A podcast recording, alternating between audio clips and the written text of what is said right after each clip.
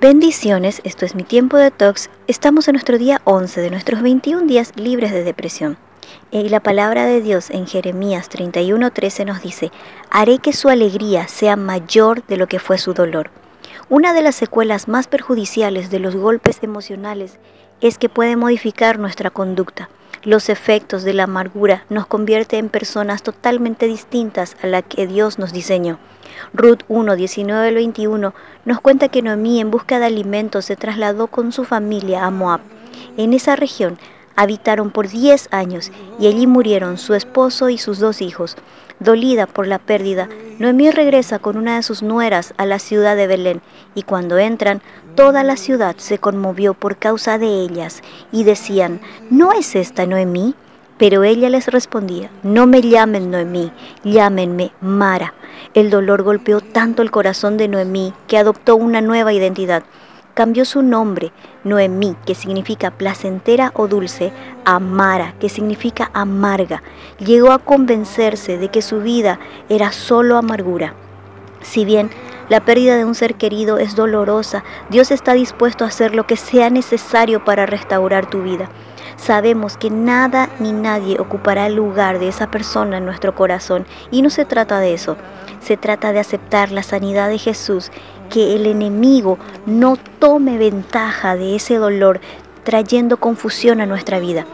Dios está profundamente interesado en restaurarte, en devolverte la alegría, no solo a ti, sino también para que puedas ayudar a otras personas. Segunda de Corintios 1:4 nos dice, Él nos consuela en todas nuestras dificultades para que nosotros podamos consolar a otros y ofrecerles el mismo consuelo que Dios nos ha dado a nosotros.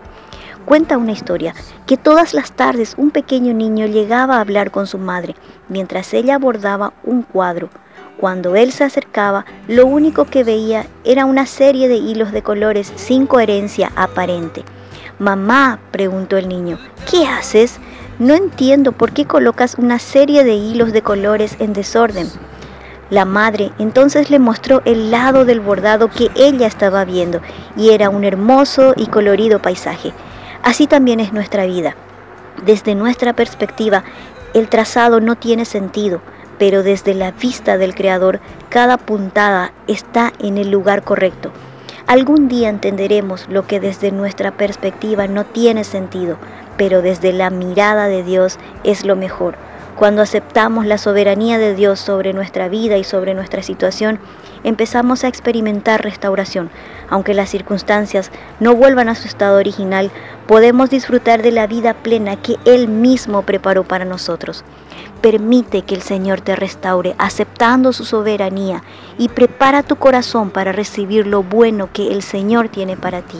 Escribe tu gratitud de hoy y recuerda la palabra de Dios en Job 42:10. El Señor le restauró su bienestar. Es más, el Señor le dio el doble de lo que antes tenía.